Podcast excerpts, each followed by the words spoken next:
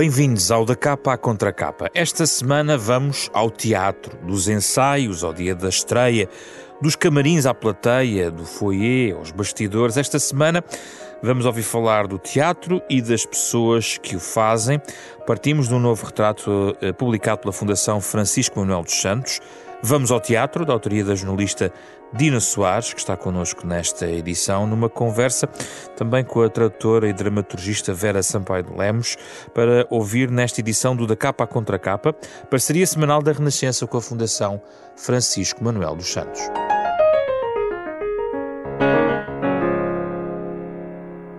Muito obrigado pela vossa presença, ambas. Obrigado. Obrigada, uh, na Casa Dina é um regresso, isso é indesmentível aqui ao nosso estúdio. Uh, Dina, eu gostava de te perguntar.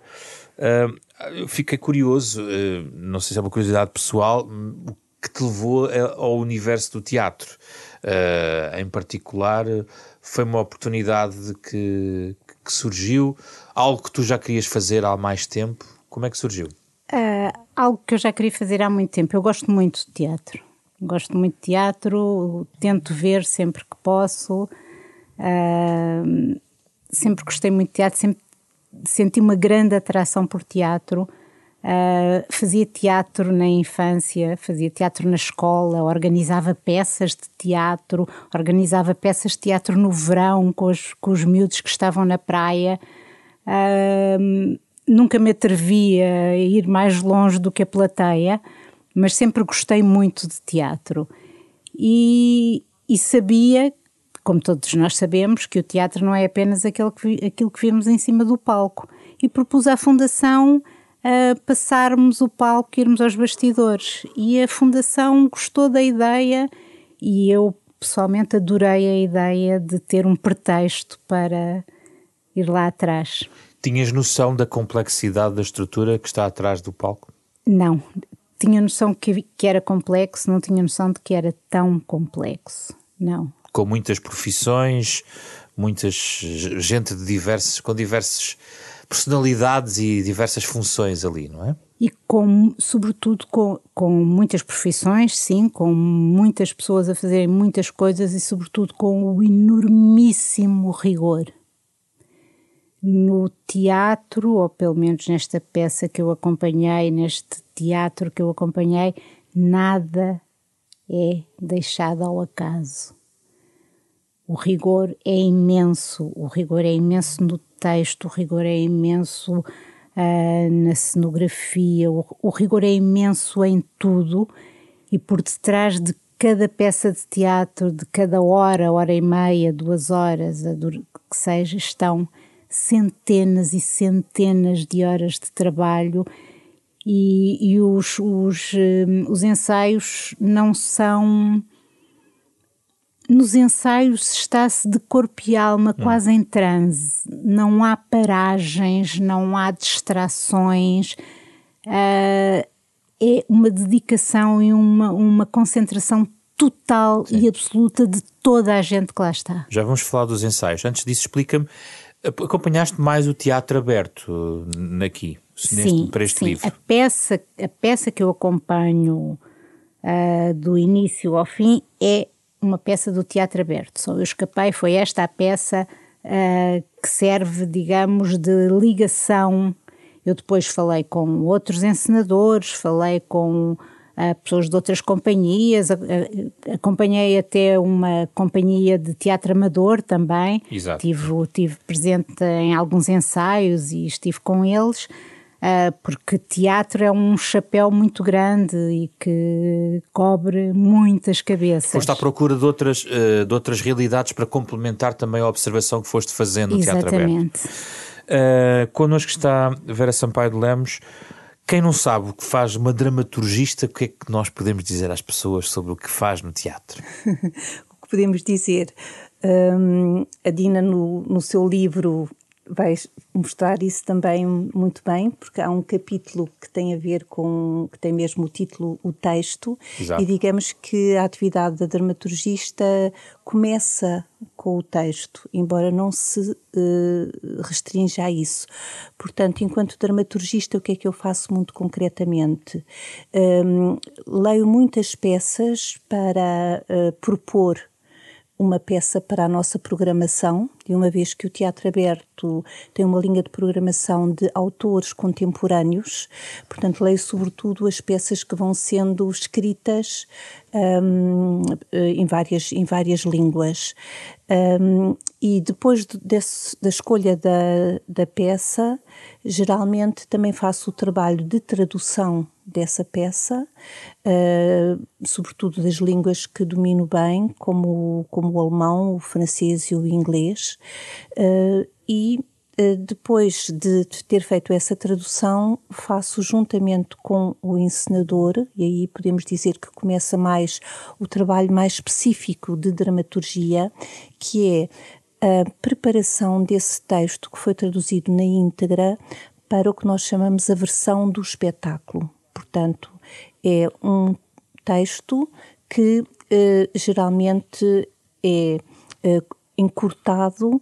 Uh, podemos dizer, há outras operações que o texto também sofre, mas uh, talvez a mais comum seja uh, haver cortes do texto, porque nós contamos que quando o texto é posto em cena, vai ser também traduzido por outras linguagens cênicas, pela luz, pelo corpo dos atores, pela cenografia e, portanto, há muitas vezes descrições ou uh, até partes do diálogo que são muito explicativas e que podem ser substituídas por ações. Nós pensaríamos que esse trabalho era do encenador. Onde é, onde é que encaixam, como é que se articulam o dramaturgista e o encenador?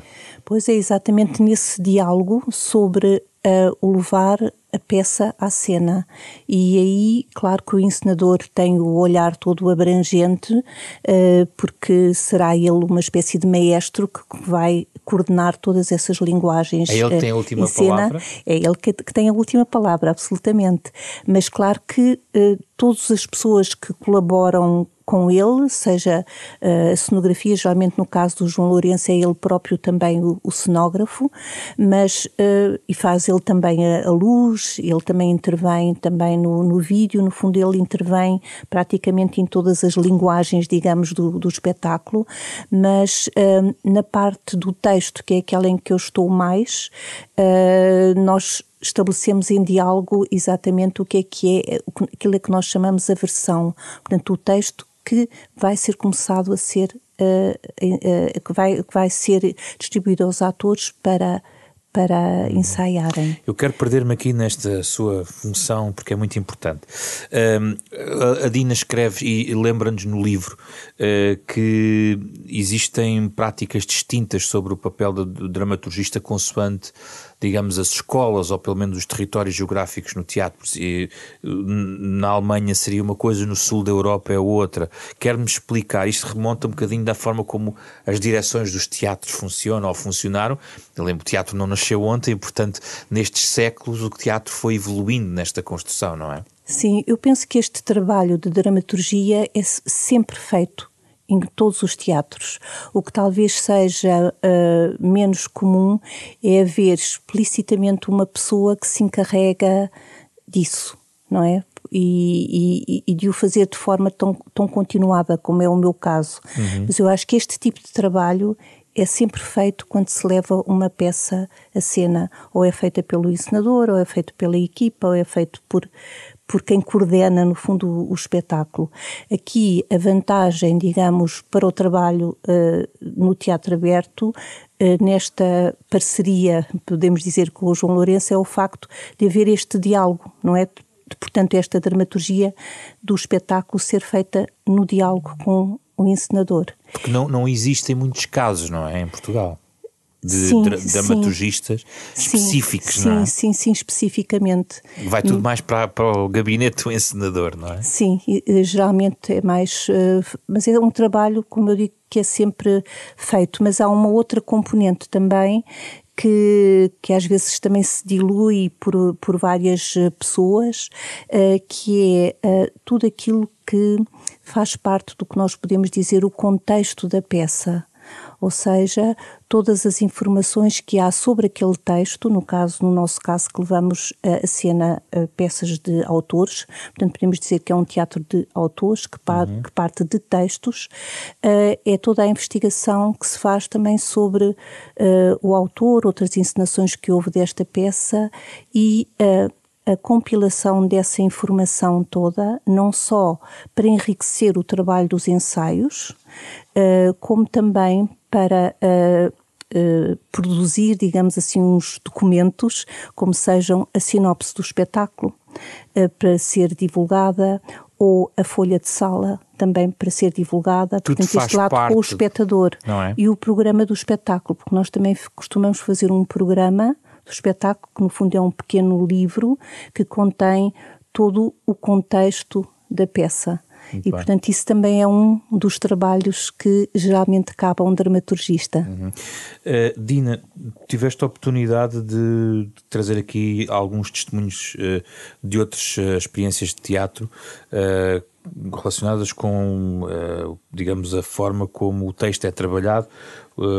e lá está, aqui acaba tudo por ir parar a encenadores, como a Joana Craveiro, como uh, no caso do Teatro Vestido, que vais buscar o testemunho, também foste falar com o João Britos no, no bando e até no Luca, que é interessante, com a Susana Menezes, que é interessante também a adaptação, estamos a falar de um teatro uh, já para, no fundo, com outro tipo de, de enquadramento para as crianças. Uh, a Vera é um caso completamente à parte uh, na estrutura habitual do teatro em Portugal, daquilo que viste? Sim, daquilo que via completamente à parte. É um caso completamente diferente. Eu, eu a Vera conhece muito mais companhias e sabe muito mais de teatro do que eu. Eu não conheço ninguém que tenha a função permanente e continuada, como a Vera dizia, de fazer o que ela faz.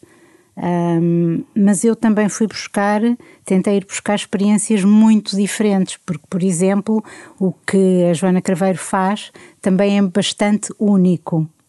Um, Teatro, teatro Europa também trabalha assim, mas um, este teatro documental que a Joana Craveiro faz também é uma, é uma forma de trabalhar bastante única. Ela vai, vai parte da realidade, ela parte dos testemunhos que encontra, tanto nas histórias que as pessoas lhe contam, como uh, em testemunhos físicos, em jornais, em fotografias, em Uh, ela diz que tudo lhe serve de inspiração e qualquer coisa lhe serve para contar uma história, e é um pouco assim. Um, tal como o, o João Brites, uh, que se calhar quase que podemos dizer que é um artista plástico que faz as suas obras, uh, incluindo o teatro nas suas obras plásticas, e portanto o trabalho de diálogo dele é muito uh, com a cenografia, não é? É um trabalho que é muito feito em diálogo com o cenógrafo que trabalha muito com ele, que é o Rui Francisco. Rui Francisco. Sim. Rui Francisco. Um, e o, o Luca, o Luca é um caso, já tivemos outros teatros eh, que trabalhavam muito para a infância. Temos Sim. uma companhia em Lisboa, pelo menos o, o TIL, que é o Teatro Infantil de Lisboa, Sim. mas aqui trata-se não, não se trata de teatro para a infância, trata-se de toda uma programação para, dedicada a, exclusivamente à infância com uma diretora artística que pensa apenas programação para a infância, o que é uh, uma forma muito diferente de programar e de pensar um teatro. Mas no fundo eh, vai em linha com a ideia de que o teatro não é algo que é só no palco, mas vai à folha de sala, vai ao livro que se pode comprar, vai a uma experiência onde se enquadra, a uma programação onde se enquadra. E, é, e que é muito diferente de teatro para teatro. Por exemplo, voltando ao Luca, o Luca faz todo um trabalho uh, à volta de, de, das peças que, que, leva à cena ou dos bailados, que, ou de, do que quer que seja do seu espetáculo, junto das escolas, promovendo a leitura, promovendo uma série de, de informação e de formação junto dos alunos, dos professores uh, que os prepara para o antes e para o depois do espetáculo. Portanto, esse é o trabalho do Luca. Hum. Uh, outros, outros um, o, o, João Brites, por exemplo, faz todo um, todo um trabalho na zona onde está inserida em Palmela, numa zona bastante rural, faz todo um trabalho de uh, iniciação ao teatro e de sensibilização para o teatro naquela zona onde está inserido, de Sim. workshops, de, e é quase comovente ver como as pessoas que, que à partida nós diríamos erradamente, e porque temos a cabeça mal formatada, que não se interessariam por teatro, como as pessoas vão e aderem e usufruem e apreciam e sabem apreciar. É, temos muitas, muitas experiências em Portugal de teatro ligado à comunidade, não é? Muito. E, e muito por todo o país. Eu, Vera, eu gostava de, ainda antes da questão dos ensaios, de lembrar uh, esta ideia de fazer um bocadinho de escola e pedagogia também. Eu não sei se já retomaram os seminários de práticas de dramaturgia que tiveram suspensos com a pandemia, não foi? Não, isso fizemos, aliás, só fizemos uma vez. Ok. Uma vez um, um seminário. Foi a ideia de passar estas, isto para uma nova geração, estas uh, práticas? Não, nós, nós essa, essa dimensão temos mais uh, ligada um, a conversas que fazemos com o público depois do espetáculo. Uhum. Portanto, para cada espetáculo programamos sempre uma conversa entre a equipa e os, e os espectadores. E aí sim damos a conhecer aos espectadores todo este o trabalho que está por trás da, da montagem de uma peça. E estamos abertos às questões, claro, que, tu, que, eles, que eles coloquem. Mas essa questão que leu, que houve um, uma vez um seminário de sim. dramaturgia, isso foi no âmbito de um de um programa pontual que houve, uh, ao qual o Teatro Aberto concorreu, em que havia um, um dos requisitos era uh, proporcionar-se um, um, momento de formação.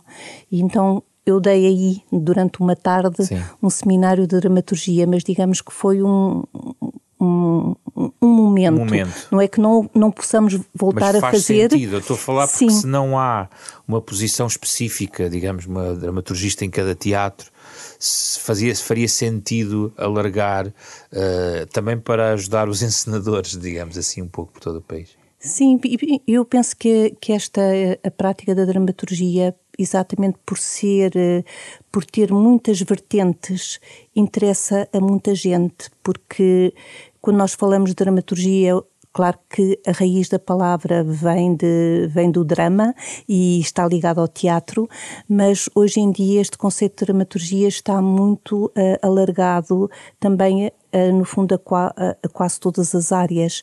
Podemos falar da dramaturgia de um congresso, podemos falar da dramaturgia de uma exposição, uh, que no fundo tem tudo a ver com a ideia de como organizar uma, uma sequência de ações, não é? E portanto isso também, também para uma, uma rádio também, não é? Sim, é? Como claro. é que os, os programas se, se. qual é a sequência, em, como é que eles se estruturam. Portanto, essa ideia de dramaturgia, penso que, claro que a priori que se anunciarmos um seminário de dramaturgia uh, interessa sobretudo às pessoas que estão ligadas a, ao teatro, mas no fundo é uma prática como disse há pouco, que se estende a outros domínios. Claro. Falou dos públicos e do contacto com o público. Quão importante é esse contacto? Uh, e a própria peça cresce com o público? Cada peça cresce com um público? Sim, eu acho que sim, porque o, teatro, no fundo, é, é, feito, é feito para, para o público e nesse diálogo com, com o público.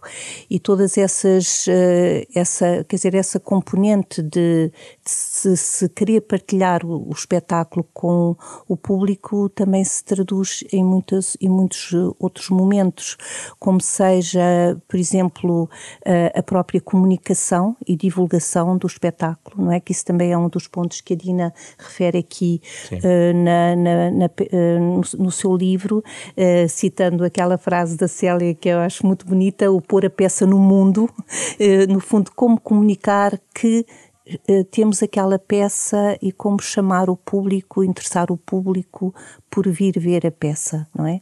E depois como uh, incluir o público e partilhar esta experiência, por exemplo, não, com, com a imagem que se escolhe uh, para o cartaz, com, com o postal, com a sinopse, com aquilo que se, uh, que se coloca, coloca no site, uh, com essas conversas depois do espetáculo, com a folha de sala, com, com, com o programa, com visitas guiadas que também são feitas uhum. uh, no teatro e, portanto, há sim várias maneiras de estabelecer o contacto com, com o público. Dina, tu uh, sublinhas o trabalho, por exemplo, no teatro aberto, do conhecimento do seu próprio público, não é?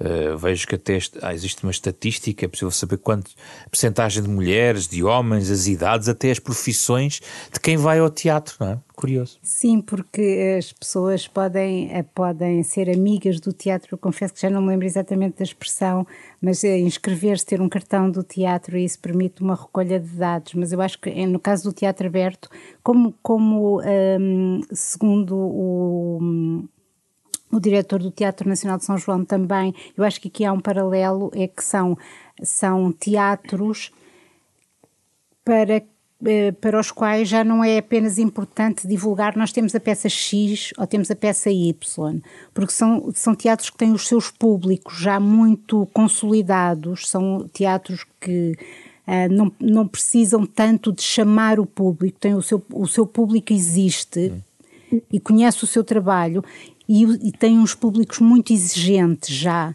Portanto, o que os seus públicos pedem é mais do que apenas a peça. Pedem a peça, claro, e vão ver a peça, mas pedem mais, e é isso que o Teatro Aberto lhes oferece: é, é todo este trabalho à volta da peça, é todo, toda esta, uh, todo este enquadramento, tudo, tudo o que esta peça pode uh, suscitar uh, e, e pode fazer e, e, o conhecimento do público para poder oferecer uh, isso é muito importante.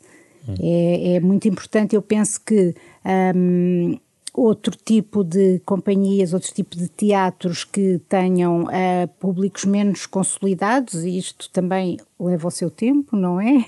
Isto são anos. Um, se calhar pode não, podem não estar ainda em condições de fazê-lo ou então optarem pura e simplesmente por não ser essa a sua linha de atuação, Sim. que é tão legítimo como outra, outra coisa qualquer, é, não é? Sim. Uh, mas o conhecimento do público é importante para, não é para fazer peças que agradem a esse público, é, não é isso que interessa. O que interessa é perceber.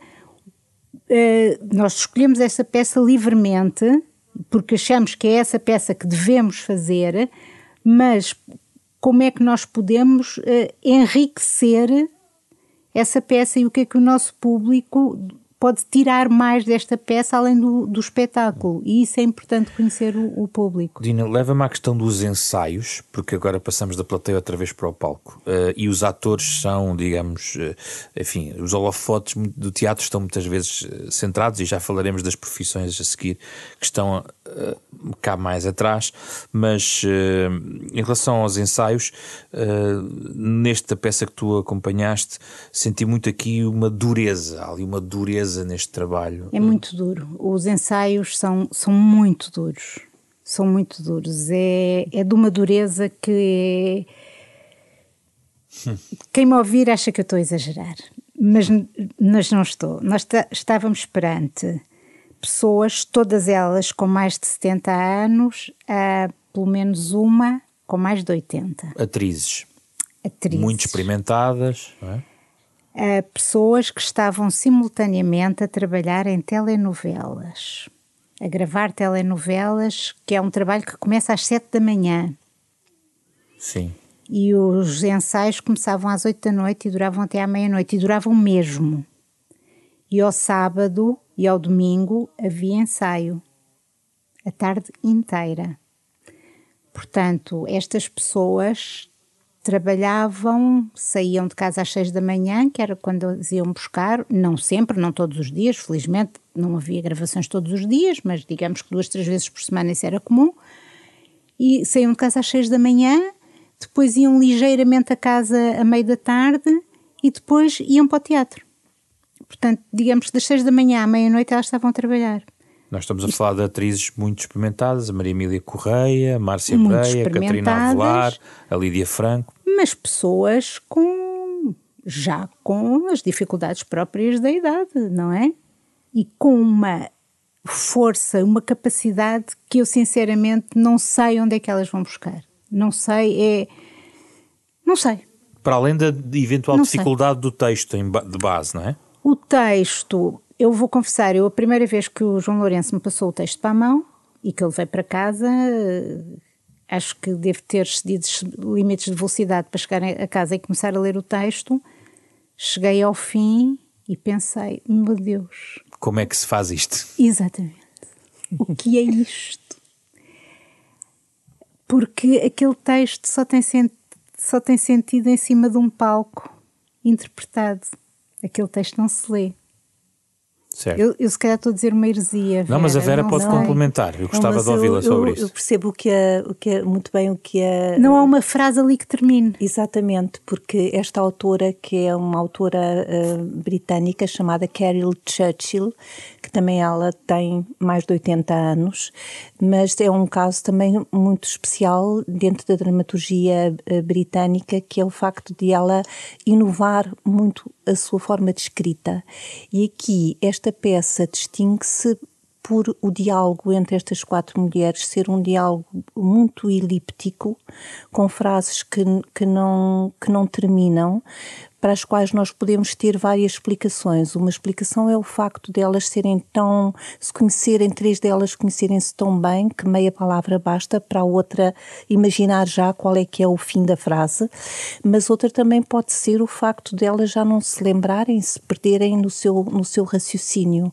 E, portanto, a autora um, constrói esse diálogo que, para a leitura, uh, parece que é um, um, diálogo ao qual faltam sempre muitas peças, porque a, a, frase nunca, nunca é e concluída. E é extremamente exigente na sua montagem, certamente sim, para sim, as atrizes. E também a própria memorização, Exato. porque vive muito deste lado físico delas estarem umas com as outras e a comunicarem também não verbalmente, ou seja, olharem uh, para umas para as outras, a olharem para o chão, a fazerem determinados gestos. Portanto, toda, toda essa comunicação não verbal que o teatro também envolve, que é preciso também dizer isso, não é só apenas o texto, mas é também toda a, todas as outras linguagens que está que, que, contribuem para, para criar o espetáculo e realmente à leitura eu percebo muito bem o que a Dina diz, porque não é um texto que se leia assim uh, facilmente, não é? Vê-se que é um, um, um, diálogo muitíssimo construído e que, para além dessa construção, é um diálogo que exige o, o palco. Que exige... E, medida, e é um sim. tema que começa dois minutos antes e que de repente é interrompido. Pode prosseguir dois minutos depois com, com algo que, entretanto, passou pelo meio e que depois é retomado como se nada tivesse acontecido pelo meio. Sim. O que é perfeitamente perceptível em cima do palco, mas quando lemos o texto é perfeitamente ininteligível. Hum. Vera, e eu gostava de pegar neste exemplo de uma, de uma experiência dura deste texto, destas atrizes, para lhe perguntar se, partindo do texto, do trabalho dos atores na interpretação, do trabalho do encenador, na construção do espetáculo, como a Vera nos introduziu há pouco, até que ponto ou quão influente é o próprio trabalho do ator? Ele também constrói a peça, a peça que a Vera tra trabalhou, uh, urdiu com o encenador, chega àquele momento do palco com aquelas atrizes, logo nos ensaios, e as coisas mudam aí, podem mudar aí. Eu, eu, acho que mudam de dia para dia, porque os atores, neste caso as atrizes, são, são os intérpretes da, daquele texto e aquele texto pode ser realmente apreciado na leitura, uh, mas ele vive de uma forma completamente diferente quando é interpretado. E é interpretado pela, pelos, o, o, tom de voz, pela fisicalidade toda de cada, de cada atriz, pelo timbre de, de cada uma tem, pelo, pela gestualidade. Uh, portanto, as, uh, as atrizes uh, são digamos, a peça fundamental do, do espetáculo e neste espetáculo também em particular, porque penso que a própria encenação uh, deu muito, muito realce ao trabalho das atrizes, pela sua, até pela própria depuração que houve a nível da cena, não é? Elas estavam uh, como, que, como se fossem quatro instrumentos de um concerto uh, e cada uma tinha, tinha a, sua, a sua individualidade e, e todas juntas formavam aquele concerto e, que, a que nós podíamos assistir. E podemos ler no livro da Dina: não se deve escolher atores cuja vida real esteja muito próxima da vida da personagem que vão interpretar. Aconteceu isto, não é? Aconteceu. Aconteceu, não chegou a acontecer tem a ver exatamente com a forma como, a partir dos ensaios, também a emoção, a carga que as atrizes trazem para o texto e para esta peça, de repente pode mudar o plano inicial, não é? Sim, uh, quer dizer, uh, é claro que, e então atrizes tão experimentadas como, como aquelas, é impossível não levarem algumas da sua experiência, da sua experiência de vida uh, para, para cima do palco. E se há um, uma grande coincidência, isso pode não ser bom Sim. Para, para a personagem. Há um, há um lado brutalmente emocional em tudo, no teatro.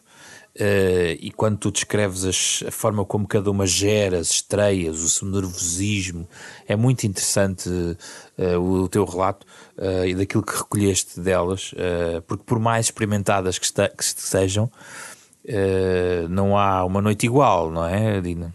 Não, não há uma noite igual e, e quer dizer, poder-se-ia pensar que pessoas que têm 60 anos de palco já teriam alguma confiança em si próprias. E o que todas dizem e que eu notei é que parece que essa confiança diminui de dia para dia. Porque talvez porque a noção de responsabilidade cresça de dia para dia. E, e portanto, elas não querem nunca estrear. a palavra estreia, sempre que o João Lourenço falava em estreia, o ambiente ficava logo tenso. Porque todas começavam a, a, protestar que não se podia estrear, nem pensar. Nem pensar, talvez daqui a um mês, talvez daqui a dois, eventualmente. E o João dizia: Não, não, daqui a três semanas. E elas diziam: Três semanas, nem pensar. E tu tinhas acabado de ver um ensaio perfeito. No entanto. E no entanto, elas achavam que aquilo estava na pré-história. Mas o próprio João Lourenço diz: Para mim, o dia da estreia é sempre um dia muito triste. É triste porque acabou. No fundo, no dia da estreia. Eu senti-me muito triste no dia da estreia, senti-me. O que é que acaba ali? A peça, a peça ganhou a sua maioridade, foi fazer a sua vida, fez o seu percurso. Está é o filho que sai de casa, é, e, e pronto, o pai está lá, a mãe está, estão, estão todos lá, mas uh, saiu do teu colo, hum. já não te pertence, agora pertence ao público pertence às atrizes, Sim. pertence, as atrizes ainda estão lá, o encenador já não está. E, e, pertence também a toda aquela máquina que está, não só as atrizes. E, e, eles, e eles, eu vou deixar quem ler o livro para perceber uh, a forma como eles próprios também vivem as estreias, não é? E o, e o espetáculo. É muito curioso essa parte. Uh, Vera, uh, são personagens, são, são profissões essenciais para pôr de pé a peça, uma das figurinistas aqui falava ela própria de construir a sua dramaturgia, como é que ela própria via a personagem. Será que esta personagem é aluada? Se é mais terra a terra? No fundo, precisa também das palavras para ajudar a vestir aquela personagem. Isto tem que se estender a todas as profissões que estão ali no teatro? Sim, eu penso que sim. Quer dizer, é, é uma. É, é realmente depois. Tudo é um. É como se fosse um, um, um mecanismo e é, e é essa construção de, de, de, de, construção e também a, a, junção de todas essas componentes que vão fazer, fazer o espetáculo e cada pessoa tem de estar depois no seu lugar, uh, cumprir uh, o seu papel. E isso é válido tanto para, para as atrizes que são no fundo, eh, as pessoas que nós, enquanto espectadores, vemos, mas, eh, como a Dina também muito bem descreve no, no livro, tudo o que se passa Uh, fora de cena e nós não vemos. Nomeadamente, por exemplo, neste caso do, do Eu Escapei, havia uma componente de vídeo muito forte que fazia parte do cenário. Quando é que entra o vídeo? Quer dizer, alguém que está na cabine, na regi, tem de estar atento que naquele momento tem de dar entrada para o vídeo. ou quando tem de abrir, no fundo do cenário, tem de abrir um painel. Tem de ser o maquinista que está atrás também do cenário que vai fazer essa, essa abertura ou colocar objetos em cena ou fazer desaparecer objetos em cena. Portanto, há todo um conjunto de pessoas que está atrás do palco eh, e na regi que eh, faz com que toda essa magia uh, aconteça. E claro que depois também, quando as atrizes estão no palco, uh, elas uh, foram vestidas de uma determinada maneira, foram maquilhadas de uma determinada maneira, usam determinados sapatos, tudo isso é escolhido, é feito, é cozido, é tingido, não é? Portanto, há muitas muitas componentes que contribuem para, e a cenografia para o resultado também é final. É Sim, a própria construção decisiva, da cenografia, porque o teatro aberto também tem uma, uma componente que não existe em todos os teatros, que é o facto de ter não só uma oficina, mesmo atrás do palco, como ter uma equipa de, de carpinteiros e de maquinistas que constroem, de facto, uh, muitas das peças do cenário, não todas, aquelas que têm uh, que, são, que são de ferro são mandadas construir fora, em serralharias, mas tudo o que é madeira e pano é tudo feito Tem que lá ser muito teatro. especializados em alguma esta matéria, aprendem, é um, Sim, sim, é um sim. ofício particular relacionado com o teatro que é, que é aprendido uh... ou é qualquer... Uh, digamos, qualquer pessoa com pouca formação relacionada com o teatro pode fazer esses trabalhos do ponto de vista mais técnico? Não, eu penso que é uma, uma formação muito específica que pode ser adquirida uh, em escolas, uh, mas também adquirida, como nós dizemos, a formação em serviço.